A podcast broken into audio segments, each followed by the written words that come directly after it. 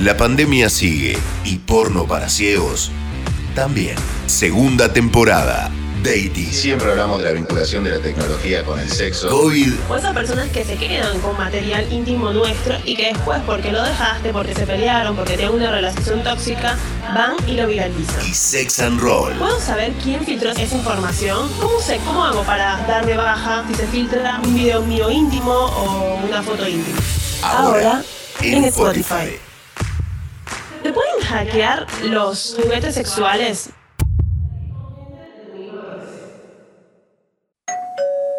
Bienvenidos a otro episodio de Porno para Ciegos, ya terminando el 2020 y casi empezando el final de la segunda temporada. Yo soy Aurora Luna, arroba Aurorita Luna. Arroba Efra Ross por acá. ¿Cómo están todos? ¿Cómo estás, Auro? Hoy un capítulo especial porque tenemos invitado conectado del otro lado para tal vez tratar algunas de las temáticas que fueron rondando durante todo el año nuestra conexión en porno para ciegos, porque siempre hablamos de la vinculación de la tecnología con el sexo, con las relaciones, aplicaciones de encuentro, porno, páginas porno, juguetes, un montón de temas, y siempre el problema de la seguridad también en Internet estaba rondando y nos preguntaron muchos de ustedes sobre eso. Así que hoy el invitado especial es el señor Federico Kirchbaum, es especialista en seguridad informática, es uno de los creadores de EcoParty, la conferencia de seguridad informática, una de las más importantes de Latinoamérica, así que un placer para nosotros tenerte, Federico. ¿Cómo estás? Hola. Buenas, ¿cómo están? Qué lindo estar en este programa con ustedes. Bueno, Gracias Fede- por, por sumarte, tenemos muchas dudas. Veo, veo, va- vamos, vamos con la primera,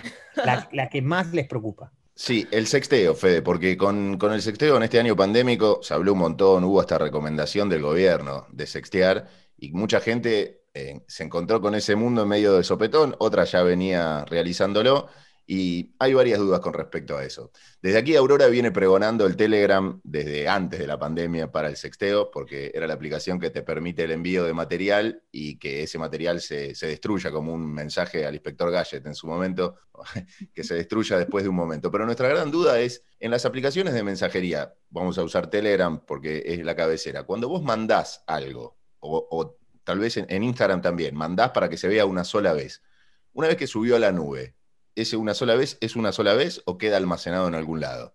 Es una muy buena pregunta. Primero voy a ir a una frase que es, lo que una vez se vio no se deja de ver, ¿no? Y con esta idea de, lamentablemente, voy a, antes de entrar a temas tan divertidos como el sexting, voy a ir un, un paso más atrás, que es el manejo de la información y de la privacidad, ¿no? En estas aplicaciones. Hay aplicaciones que están pensadas para que no tengas privacidad. Hay aplicaciones que están pensadas para que tengas privacidad. La que se refiere a Aure tiene eh, como uno de los principios de que tiene que existir una privacidad entre las partes. Es decir, que ni el mismo fabricante de Telegram pueda ver los mensajes o sus adjuntos. En el caso de Instagram, que su dueño es Facebook, que también es de WhatsApp, pero capaz en ese caso no se respeta tanto la privacidad del mensaje privado. Pero ahora, al tema, al tema que vamos. ¿Se guarda o no se guarda la información? Va a depender mucho del fabricante. Pero, ¿qué no nos permite estas aplicaciones? Que una persona haga una captura de pantalla o que con un segundo celular filme lo que se ve en esa pantalla. ¿Quién de ustedes nunca vio una película en stream que estaba filmada del cine? Yo he comprado. DVDs. He comprado. DVDs que ves las personas que se van sentando ahí adelante.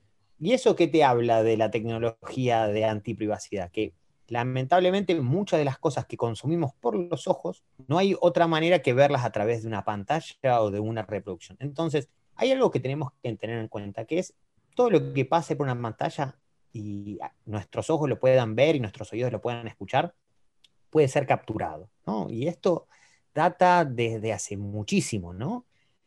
Ahora, el sexting, para ya entrar en un tema más particular, si bien ha existido desde el uso de la tecnología, donde eh, relaciones a distancia, el deseo, esta idea de, de, poder utilizar cualquier medio para sentirnos un poco más cerca, sea una foto analógica o un vivo de, de Instagram, eh, no, no ha cambiado. Lo que cambió es la masividad y la calidad en la cual podemos hacerlo.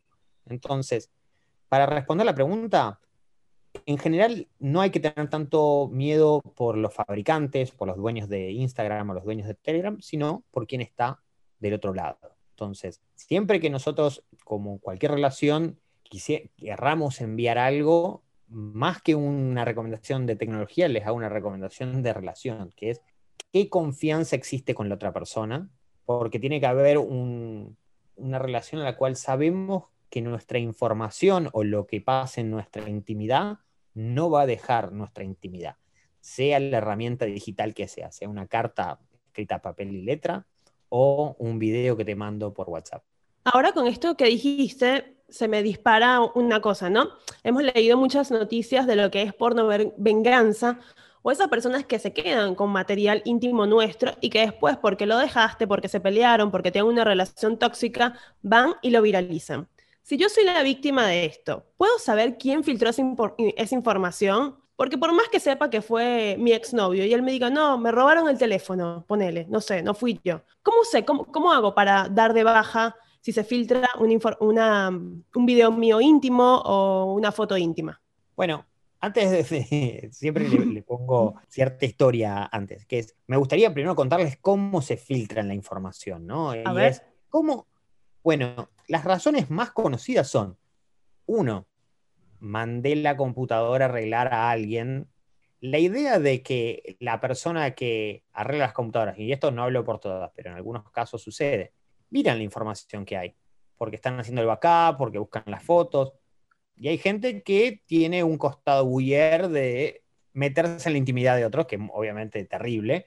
Entonces, una de las razones por las cuales se han filtrado información privada es no me funciona la computadora y se la llevé a una persona para que me la arregle y esta persona está a solas con mi computadora y no sé lo que está haciendo. Entonces, tengan en cuenta cuando van a arreglar una computadora, en general eh, sepan que esto puede pasar. En mi caso, que yo tengo delirios de paranoia, yo le saco el disco duro si es una cuestión de hardware, ya que el disco duro no va a cambiar en nada en cómo funciona. Y eso es algo que en la mayoría de las laptops es muy fácil de retirar. Solo hay que sacar cuatro tornillos, sale fácil y no se rompe nada. Eso primero. La otra es, se me, me robaron el celular. Bueno, tengamos en cuenta que la mayoría de los celulares tienen un montón de herramientas para resguardar el robo, y es decir, proteger la información privada. Sí, se pueden quedar con el dispositivo, con el aparato, pero no se pueden quedar con lo que está dentro, que es lo que más vale. Entonces, recomendación número uno, siempre tengan algún tipo de bloqueo en el celular y el celular actualizado. ¿Por qué? Porque esto evita que yo me lo enchufe y me copie todo lo que está dentro. Ahora, en general, lamentablemente ninguna de esas dos razones son por las cuales se filtra información. Lo más normal es que alguien se lo haya guardado y por enojo, por despecho, por venganza, como se le dice, o por lo que verdaderamente es, por control, se publica y se envía esa información. El determinar exactamente quién es, si bien existen técnicas y maneras para determinarlo, en general, en mi experiencia, es por quien más creemos que fue, que es seguramente la persona a la cual estaba del otro lado. Obviamente existen accidentes, existen un montón de, excusas, pero en el caso general es alguna de la pareja o alguien del círculo íntimo que decidió compartir algo que no estaba pensado. Y esta fantasía, que la verdad que no, no sé qué nivel de, credibilidad tiene, si es tan fácil para un hacker medio, digamos, para alguien que sepa lo básico de tecnología, meterse en la nube de otro, si las fotos están subidas a internet, las tenés en tu teléfono, pero hay un backup en internet o en el, no sé, lo que te hace Google o que te hace el iPhone, que te hace una copia y te la guarda en la nube, es tan fácil entrar a esos lugares y chupar la foto, porque vemos en los famosos, por ejemplo, en Estados Unidos le robaron del teléfono X cantidad de fotos a tal famosa, la tenía, no lo llevó a arreglar nada, la tenía subida en la nube, se lo robaron de la nube. ¿Eso puede pasar? Eh, sí, totalmente, puede pasar. Y si bien hay maneras de, prevenir eso, yo, a mí me gusta contar cómo se hacen las cosas porque a veces uno piensa que cuando le ponen la manta hacker, yo le digo la manta hacker a cualquier cosa que no sepamos explicar, pensamos que las personas que lo hacen están tocadas por una varita mágica o tienen habilidades de otro planeta. Y la realidad es que son seres humanos como nosotros que dedican mucho tiempo a una sola cosa. Y en el caso de cómo, es que te roban las, este, las fotos de la cloud, involucra una aplicación especial involucra eh, un conocimiento eh, extraído de, los antiguos aliens que convivieron con los egipcios, no. Eh, en general es que usaste la misma contraseña en más de un lugar y les voy a dar un caso muy particular. Hace dos años, tres años, Taringa, ¿conocen Taringa? Sí. Claro. Supongo que conocen Poringa, pero bueno, vamos a decir Taringa también. Sí. Eh, Taringa eh, tenía 28 millones de usuarios, en su gran mayoría de Latinoamérica y en particularmente mucha gente argentina. ¿Qué le pasó a Taringa? Taringa, un sitio muy grande, los hackean. Entonces, cuando los hackean, tienen un, este, una cantidad de usuarios y contraseñas. Esas contraseñas, si bien estaban guardadas, se pueden este, revertir a la palabra clave que vos utilizabas. ¿Alguno de ustedes tenía Taringa por casualidad? Sí, sigo ¿Tuvo teniendo. uso de Taringa? Eh, Sí. Y Efra tuvo Poringa. Tuviste Bueno. Poringa. Era el mismo usuario. ¿Qué? Era el mi- Ok, perfecto. Este, y decime, ¿querés que busquemos a ver si está tu contraseña? Dale. ¿Querés, eh, El usuario era-? No, no te lo digo por acá, después la cambio. El usuario era locutor07. Ya te, ya te digo la. A ver si me aparece el locutor 07, ¿no? Sí, Porque, ¿qué pasa? Eh, nosotros, Efraim 12 era sí, uno, eh, sí, tu, tu contraseña. sí. Eh, y si no, puede ser. Ah, Mira, hay otro que es locutor 0712. Y la password es Melissa Shannon 07. No, no, no soy yo. What? No, no, yo No, soy locutor ese- 07, Efraín 12. Era muy básico en el día que Bueno. quise poner la contraseña. No, no prueben en el home banking porque no es la misma, chicos. Me inspiré un poco más. ¿Vos, Auro, no tenías en Taringa? No, no, no, nunca tuve usar en Taringa. Estaría 2007 es difícil usuario, hacerla. Imagínate. Imagínate que estos son 28 millones de usuarios, ¿no? Y esto es una base de datos gigante que cualquiera la puede obtener. Entonces, ¿qué significa? Esta contraseña la compartías en más de un lugar y capaz era tu password de, de desecho, ¿no? Decir, bueno, uso esta password en todos los lugares que no quiero.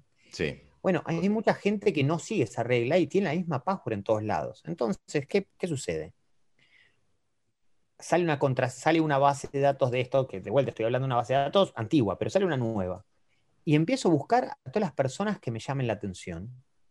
Productores, digo, hay gente que se dedica a buscar esto claro. eh, y les pagan por su resultado. Entonces, qué fácil, y digo, y esto no, no tiene que ser muy hacker, sino es unir dos puntos completamente disimilares, que es asumir que las passwords y los mails que utilizamos como identificadores en otros lugares son compartidos. Entonces, regla número uno, tengan prendido el doble factor de autenticación, que es ese numerito que te pide cuando te querés loguear.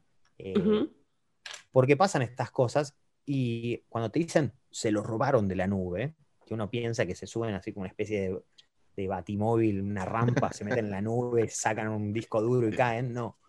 No, es mucho más simple que eso. ¿Y qué, qué sucede? También hay técnicas que permiten automatizar la prueba eh, de passwords, ¿no? Entonces yo capaz conozco 10 contraseñas tuyas por 10 bases de datos que tengo y lo que busco es una permutación, es decir, una, un cambio chiquito, entonces ya no es River 2017, es River 2018, ah, es 2019, es 2020, y, y sigue esa lógica. Y ahí, después es- entran como vos entras a tu nube, a tu Google Fotos, y buscan las fotos de la misma manera que lo haces vos.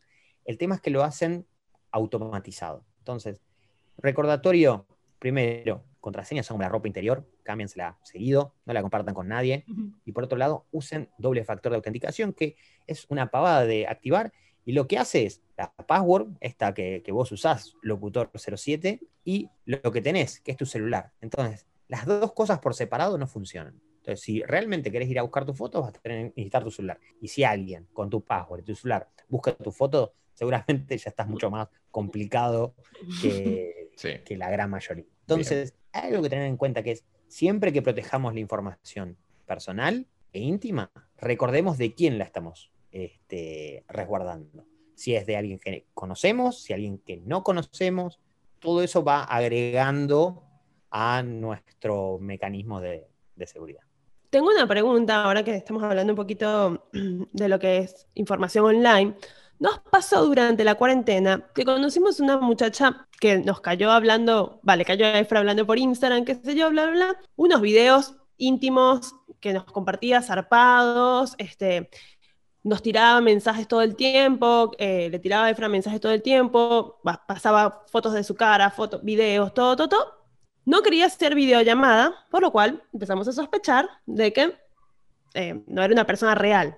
Hasta que, Efra, ¿cómo fue que descubriste que había robado la identidad? ¿Lo buscaste en una aplicación? No, un amigo vio que la foto, porque estaba en un grupo de amigos de este persona, este personaje, y entonces eh, buscó en Google, en el buscador de Google, que la foto ya estaba en la base de datos de Google y que tenía una fecha y una ubicación y que pertenecía a otra chica, era una suplantación de identidad. Que eh, esta chica tenía un perfil en OnlyFans y le fue sacando todos los videos, todas las fotos y bueno, hizo su, propio personaje en base a eso. Entonces, mi, pregunta es, si yo soy esa chica en OnlyFans, que obviamente tal vez tengo millones de seguidores o soy de España y no me doy cuenta, pero si me llego a dar cuenta, ¿cómo, o tengo las dos preguntas, ¿cómo reviso periódicamente que no me hayan robado mi identidad, porque capaz, esto, si estoy acá y pasó en Alemania, no me doy cuenta, ¿cómo reviso periódicamente? ¿Cómo puedo saber? Esa es una pregunta. Y la segunda es, ¿cómo la denuncio después, si me entero? Perfecto. La, realidad es cómo te enterás, en general nunca te enterás, te enterás hasta que ya estás muy comprometida. Esto sin entrar a OnlyFans, me pasa al menos una vez cada dos semanas, una vez por mes, que alguna persona, algún amigo, algún conocido o alguien me dice, mira Fede, a mi hermana, a mi prima, a mi novia, le están duplicando la cuenta en Instagram. Hace una cuenta melliza, con las mismas fotos, en el mismo orden, con los mismos comentarios. Existen aplicaciones que permiten hacer esa eh, duplicación y en general buscan eh, seguir al mismo grupo de personas y en general crean una serie de cuentas donde buscan la misma interacción si bien hay muchas razones por las cuales alguien puede intentar hacer eso, muchas veces están atados con cuestiones de fraude, también existe la manipulación y el espionaje o la inteligencia, como la quieren llamar, que es, vieron que hay personas que son muy celosas y hay personas que llevan las cosas a un punto que vos decís, me parece que acabas de cruzar el Rubicón, no sé qué estarás haciendo, pero está mal lo que estás haciendo. Bueno, hay mucha gente que hace eso para averiguar o hacerse pasar de sus amigas o de o, al revés, ¿no? Crean un perfil atractivo para engatusar a ver si su pareja cae en la trampa de miel, eh, uh. honey, trap, como le dicen. Este. Entonces, existe eso. A términos generales, la realidad es que es imposible determinar si, alguien está robando tu identidad, pero una prueba que se puede hacer es utilizar tus fotos públicas en buscadores inversos tal cual hizo Efraín, que es agarrar en Google Images y buscar hacia atrás a ver dónde aparece mi cara. Ahora, si mi cara aparece en una, en una cuenta de Instagram que no es la mía, es muy buen indicador. Eso sería una manera para probar. Y siempre utilicen las fotos eh, más conocidas de ustedes porque son las que más probable alguien que copie utiliza. Porque vieron que en Twitter ya no es ver el detalle, pero más o menos ves la forma y ya sabes quién es eh, en base al avatar. Eso sería algo. Ahora, ¿cómo se denuncia? Tanto las, eh, las empresas como Instagram, OnlyFans, eh, todas las empresas que tengan cierto nivel de trayectoria o nivel, tienen una manera de reportar que le están te están duplicando la cuenta o te están impersonando. Como también están atadas al fraude, al fraude monetario, eh, en general sean de baja relativamente rápidas. Ahora, nada evita que alguien se cree una cuenta o tenga un celular y se haga pasar por una persona. Eh, lo puede hacer y va a poder cambiando y mimetizándose con otras personas, pero no, no existen tecnologías, por suerte, que, eviten que nos hagamos pasar por otras personas. De ahí a, impersonar a una persona y, robarle la identidad es otra cosa. Tener un personaje secundario es otra. Esto lo cuento a modo de, anécdota, no para Fede, sino para quienes están escuchando. Hace, porque Fede ya lo, ya lo conoce hace un montón, hace algunos años otro periodista amigo en la radio me mostró un programa que ahora no me acuerdo cómo se llama, pero que me dejó bastante impresionado. Te estoy hablando hace cinco o seis años atrás ya, en el cual este programa me decía, esto lo, un amigo es muy peligroso, dice, porque se lo mostré a un amigo y ya se lo quiso instalar en el teléfono de la novia. Imagínate lo controlador y ya ejerciendo violencia de género eh, totalmente, pero una simple aplicación que es descargada en el teléfono de una persona, indicaba en tiempo real GPS dónde estaba, cuál era el trayecto que había hecho en el día, dónde iba, le pasaba el archivo TXT con todo lo que se había tecleado en el, en el teléfono, todo lo que había escrito. Podía sacar fotos de cámara frontal y del otro lado en el momento, o sea, en cualquier momento disparaba una foto sin flash y podía tener el. grababa con el audio del teléfono. Me lo mostró, no es que estoy hablando de algo que me lo mostró a mí, lo hizo con el teléfono de la novia delante mío. dijo, es una versión de prueba, dura tres días, me dijo, nada más, después lo voy a sacar. Bueno, vamos a decir que espero que lo haya sacado pero en, esa faceta la tecnología y el control y la violencia de género se puede poner eh, áspero el camino en un momento. Ese límite que hablabas, si no se tiene una consideración y hay ahí una, patología de, control, es difícil.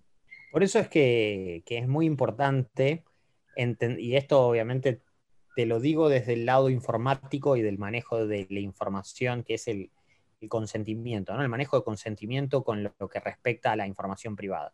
Hay una idea en general, que nuestra información no vale a menos que estemos desnudos, ¿no? Esta idea donde mis fotos no valen, mi texto no vale, mi intención no vale hasta que estoy en el acto, ¿no? Y eso es uno de los problemas más grandes que tenemos. La tecnología, eh, en los últimos tiempos, ha sido diseñada, desarrollada, y la privacidad no es un feature que sea elegido. Eso es una decisión consciente de, las empresas. Esto parte de su modelo de negocios involucra que las cosas funcionen así porque si no te deberían cobrar porque utilices Instagram, te deberían cobrar porque uses Gmail, te deberían cobrar por usar WhatsApp y no pagamos por eso. Entonces hay un upside en, lo que hacen estas empresas a, pos de, de hacer dinero y siempre cuando uno sea consciente de eso está bien. Y es por eso que lo que siempre digo es, la tecnología, en el lugar que la uses, tiene un doble uso y es como una herramienta. Yo con un martillo puedo construir un cuadro o puedo perseguir a alguien a martillazos. Eh, no podemos echarle la culpa a la tecnología de por sí, pero sí a la persona que lo usa. En el caso de tu amigo, hay muchas aplicaciones que están camufladas como control parental, porque mm. eh, protejamos a los niños, eh, bajo el lema, protejamos a los niños. Muchas personas con patologías de celos pagan dinero por instalar una aplicación en el celular de su pareja y tener control, porque no es supervisar esto, tener control sobre la actividad de la otra persona en su intimidad. Entonces, algo que tenemos que tener en cuenta, si tu celular se descarga de batería muy rápido, mm. puede ser algo problemático. Si ves que transmite más datos que lo que normalmente hacía, es decir, te saltan las alertas por uso de datos, puede ser otra alerta. Si crees que tu pareja sabe algo que no debería saber, y esto lo hacían en la Guerra Fría, se involucra en crear situaciones que la persona que está escuchando caiga en una trampa. Porque, viste que los monos meten la mano y agarran lo que quieren agarrar, pero después no pueden sacar la mano porque no se animan a soltar lo que tienen. Claro. Entonces, hmm. el truco, hablen con un amigo, hablen con una amiga, y, expongan a la otra persona si hay un tercero en, esta cuestión, que es, mira, vamos a hacer esto solo para que vos me digas que yo tuve esta conversación. Obviamente no lo utilicen en el celular. Si esta persona te viene a decir, no, porque estuviste hablando eh, con Auro, estuviste hablando con Efraín, estuviste hablando con Fede, y la, no, ¿por qué, no deberías por qué saber eso, es una primera señal para que agarres tus cosas y te vayas y borres el celular. O sea, en ese sentido, porque yo los he visto escalar y como persona que se dedica a hacer informática, ¿qué piensan que es lo que más me preguntan mis amigos, conocidos, desconocidos, gente del Internet? ¿Cómo hackear la cuenta a la novia o al novio para ver si, lo está cuerneando? Pede, ayúdame. Vos que sabes, ayúdame. Y mi respuesta siempre en general, Digo, si no, si no tenés confianza o no sabes preguntarle o no te gusta la respuesta, andate, cerrate. La respuesta no es tecnológica. Entonces, sí, los celulares son, al fin de cuentas, una herramienta de espionaje perfecta porque tienen cámara, porque tienen GPS, porque sacan fotos, porque te escuchan. Y sí, de eso lo son. eh, apagar el celular. Modo avión. Modo avión puede Modo avión. Modo avión o, a- o a apagarlo. A- apagarlo sobre todo. El modo avión puede ser traicionero. Nos quedan los últimos minutitos de charla y quería meterme en dos cuestiones que no, no queríamos dejar pasar. Por un lado, la peligrosidad de la visita a los sitios porno. Algo, una pregunta clásica, eh, también, el sentido común es, entro a un sitio porno, tengo virus en la computadora, tengo virus en el teléfono. ¿Esto sigue siendo así o no? Creo que existe un, un profesionalismo ¿no? de, que ha evolucionado en la industria pornográfica y se dice que Internet, un 50% de Internet es pornografía. Dicen que el otro 50% son bots mandando spam. Este, lo que nos, pone en duda qué, qué hacemos nosotros en Internet, ¿no? Pero creo que la respuesta principal es depende del sitio. Y la, una segunda respuesta es que la tecnología hoy ya no es tan permeable como lo era hace algunos años nomás. Indicadores más, más, más conocidos para saber si puede ser una trampa del sitio web, esto aplica a algún sitio pornográfico, como a ver películas por internet o bajarse software pirateado.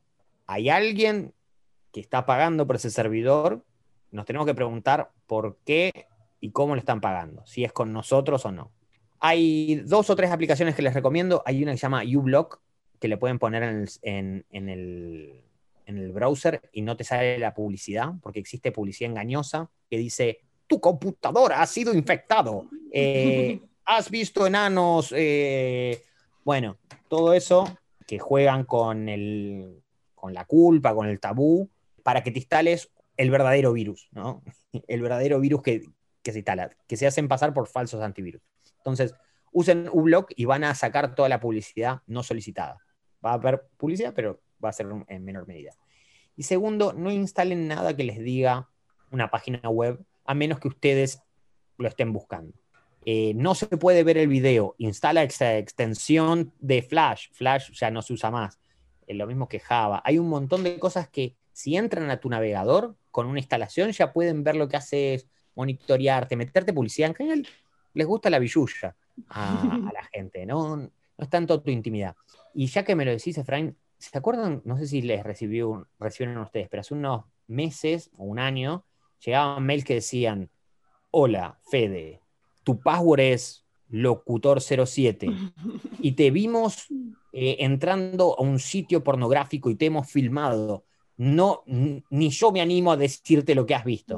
Es una trampa que este, que Tiene razón. se usaba con la- Pero, pero hay que hacerle caso. Este, miren más, a- más, a- más, más abajo. Este, pero termina siendo el mismo truco que les decía al principio, ¿no? Que es con una contraseña o algo que sé de vos, te manipulo para que me des plata. En general, hoy la mayoría de los sitios web eh, pornográficos son seguros. ¿Por qué? Porque son una industria que mueve millones y hay un montón de personas que no les convendría que esos sitios ataquen a quienes les da de comer, que son los que ven las publicidades. Claro. Entonces, creo que si nos da temor, utilizaría sitios reconocidos, sea, Pornhub, que, tiene una muy buena manejo y transparencia con muchos de sus datos. Pero bueno, tengamos en cuenta que la pornografía eh, aparece en Internet de muchas formas y lugares y tamaños y colores. Así que tengan en cuenta siempre que algo les pida instalar, sospechen. Bien. Ok, y para cerrar, yo tengo una pregunta que es, em, ¿se pueden hackear los, los juguetes sexuales? Yo flashé que se hackeaban tipo que vos estabas durmiendo y se te acercaba el vibrador, tipo guau, guau, guau, Hola. me- medio rojo. Sí, hola, vengo. Pero como es un dispositivo también, hay muchos dispositivos de sex toys que son inalámbricos, que se conectan a internet, y mi pregunta es si a partir de, de esos dispositivos también nos pueden hackear información privada. O si puede venir a la cama, Rojín, a acompañarme. Este, yo creo que eso sería un muy buen feature de, que venga solo, ¿eh? pero la respuesta es como toda tecnología que está hecha por humanos y que los humanos fallamos notablemente en un montón de cosas, sí se pueden hackear, porque son computadoras que tienen un motor con un contrapeso que lo único que hacen pero siguen siendo una computadora. Perdón, mi, mi- no, no está. Muy buena la caracterización, ¿eh? Muy buena. Sí, sí, lo estuve practicando antes de la call, pero bueno, no quería sorprenderlos. Ya el corte de pelo que me quedó fue genial. Es, sí, poder hackear se pueden y todo lo que tenga una computadora adentro se puede manipular porque su nombre lo dice, ¿no? Ahora, ¿qué hay que tener en cuenta? Que los dispositivos que son inalámbricos, así como un usuario los puede usar a su favor, un tercero puede determinar que existen en un, en un espacio. Es decir, hoy en día tenemos una obsesión por ponerle computadoras a las cosas. Aire acondicionado, lavarropa, el parlantito, Heladera. ¿por qué no? Los sex toys. Entonces, así como cuando tú haces buscar red y te aparecen todas las redes de los vecinos, a mí me aparece Familia Pérez, me aparece una impresora. Bueno, no cambia tanto en el caso de un sex toy. Entonces, sí, por ahora capaz rojito no te va a aparecer, pero que sean hackeables no lo tomo como algo malo, sino como una posibilidad de aprender cómo funcionan las computadoras que están dentro de estos aparatitos y tener en cuenta que si compramos un aparatito que se conecte a internet para que nuestra pareja haga cosas remotamente, sepamos que es posible que alguien pueda asociar que tenemos, ni siquiera hackearlo, pero pueden asociar que capaz nosotros somos dueños de un aparatito como eso. Y si alguien viene y te lo dice, ¿y qué vos no? Nunca te tomaste una foto en bolas, nunca usaste un vibrador. Es así. Bueno, qué lástima. Este, y yo creo que al fin de cuentas tiene que ver con eso. Todo lo que hagamos en la computadora, si es con consentimiento, está perfecto. Tengamos en cuenta que, como todo, a veces la información digital es imposible de controlar. Entonces, en relaciones sanas, hagan lo que, lo que sea. Instagram no va a publicar sus fotos íntimas, no creo, no deberían les saldría muy caro. Tengan cuidado de sus parejas, más que nada. Este, que después gente mala hay un montón, pero peor si es durmiendo con el enemigo. Federico Kirchmann, con nosotros acompañándonos. Federico, ahora te despide Aurora, pero la última cortita sí o no. Vos cuando no transmitís, ¿tapás la cámara o la dejás así nomás? Totalmente, está tapada. Mi cámara es un aparato aparte. Uh. se desenchufa. Se desenchufa, bien, perfecto. Gracias, Federico, por este rato. Mira, nos está mostrando la cinta scotch negra para tapar la cámara, así que ya lo voy a hacer. Háganlo si están escuchando. Eh, Fede, ¿nos quieres decir tu Instagram por si te quieren preguntar cómo hackear a su... No, no lo hagan, mentira.